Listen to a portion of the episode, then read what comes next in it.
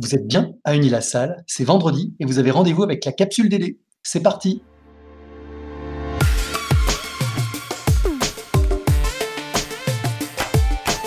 La capsule DD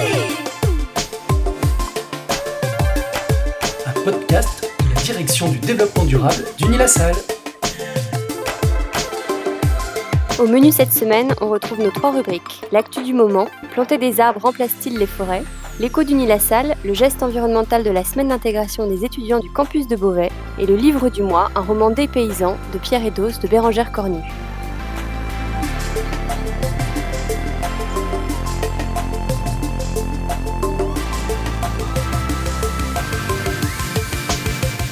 Cela fait une cinquantaine d'années que Francis Allais, botaniste et biologiste français, se bat pour éviter la destruction des forêts menacées un peu partout à la surface du globe, notamment les forêts primaires. Le 15 août dernier, cet ardent défenseur du monde végétal a dénoncé dans une tribune au Monde la confusion entretenue aujourd'hui entre forêt et plantation d'arbres. Alors comment Francis Allais définit-il la forêt? Pour lui, la forêt n'est pas qu'une addition d'arbres, c'est un écosystème naturel composé d'arbres autochtones d'âge divers qui se sont implantés spontanément et de la faune qui leur est associée. C'est une merveille d'esthétique et de biodiversité, indispensable à l'équilibre de la planète et vitale pour l'humanité. Sa diversité permet à la forêt de résister aux attaques parasitaires, aux violentes tempêtes et même au feu.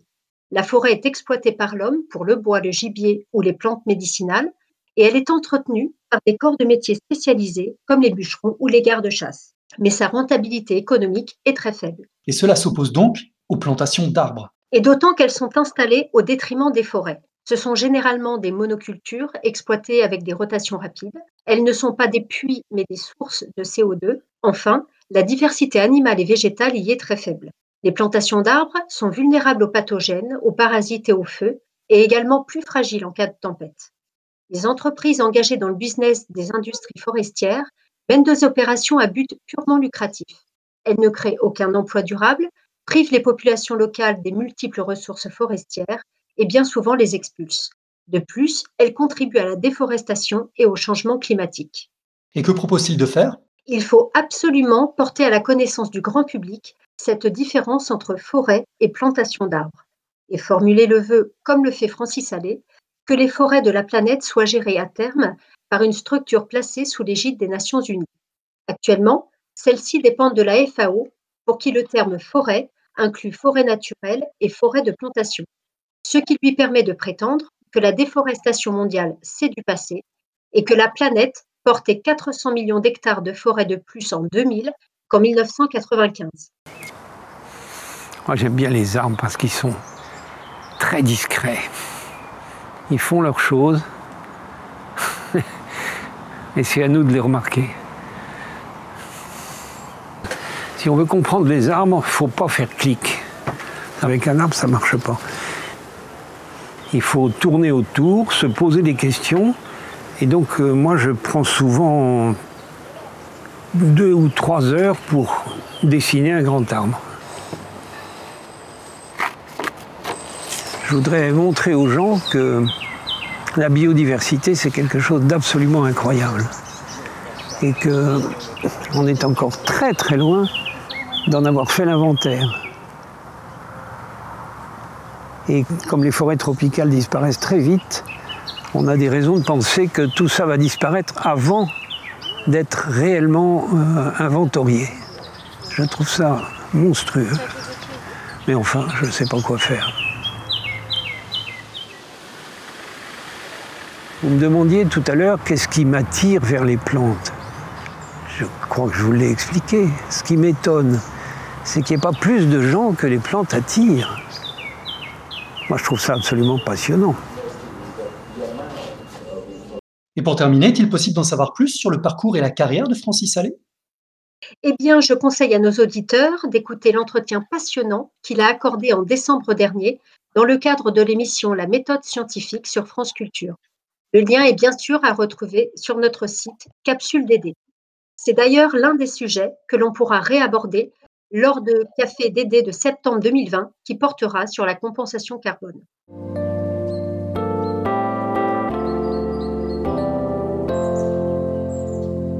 Aujourd'hui a lieu le traditionnel geste environnemental pour les étudiants de première année sur le campus de Beauvais. Nos 360 nouveaux jeunes vont parcourir les espaces naturels, pour la plupart à ramasser des déchets et pour d'autres à entretenir ces zones naturelles en arrachant des plantes exotiques invasives. Ceci dans l'objectif de leur permettre de s'investir dans la préservation des écosystèmes locaux et d'appréhender dès leur intégration les défis de la préservation de notre environnement. Cette action est menée chaque année en partenariat avec la ville de Beauvais et quelques associations locales. C'est une occasion également pour renforcer les liens qu'entretient l'école avec son territoire et ses acteurs.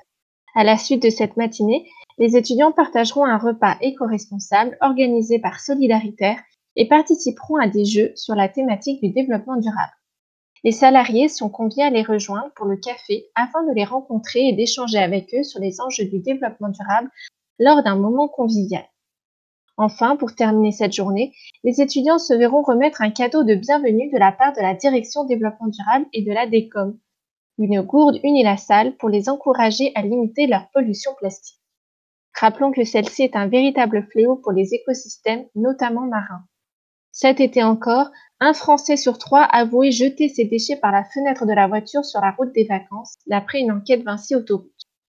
Au-delà de l'aspect éthique et environnemental, la pollution des écosystèmes est devenue un enjeu de santé publique puisque la pollution plastique se retrouve dans nos assiettes, notre eau et l'air que nous respirons via les microparticules de plastique. Il est plus que temps de sensibiliser massivement toutes les générations à la protection de l'environnement. Effectivement, Cécile. En tout cas, c'est un bel exemple que propose le campus de Beauvais et que nous retrouvons sous d'autres formes sur nos deux autres campus, à Rennes et à Rouen. Les étudiants s'investissent dans des actions de nettoyage de la nature, que ce soit à l'occasion de week-ends de cohésion ou lors de la clean walk des campus normaux. Et à titre personnel, sachez que vous aussi, vous pouvez vous investir dans le nettoyage de la nature lors de la World Clean Up Day ce 19 septembre. Renseignez-vous sur www.worldcleanupday.fr.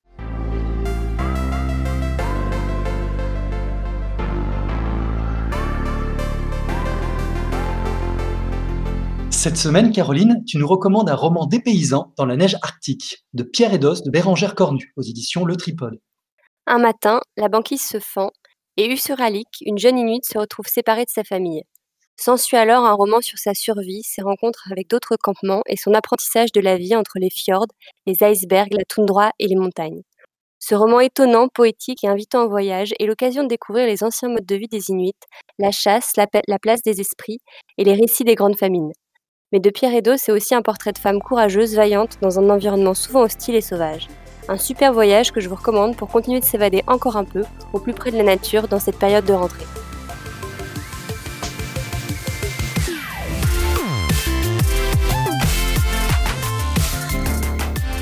Et voilà, la capsule DD d'Uniasal, c'est fini pour aujourd'hui. On espère que ça vous a plu. N'hésitez pas à nous partager vos courriers enthousiastes, vos propositions de thèmes et vos suggestions d'amélioration à l'adresse capsuleddd.uniasal.fr. Merci pour votre écoute et pour vos futures actions forestières en faveur du développement durable. Et d'ici là, vous pouvez méditer cette pensée de Paul Valéry J'ai beau faire, tout m'intéresse.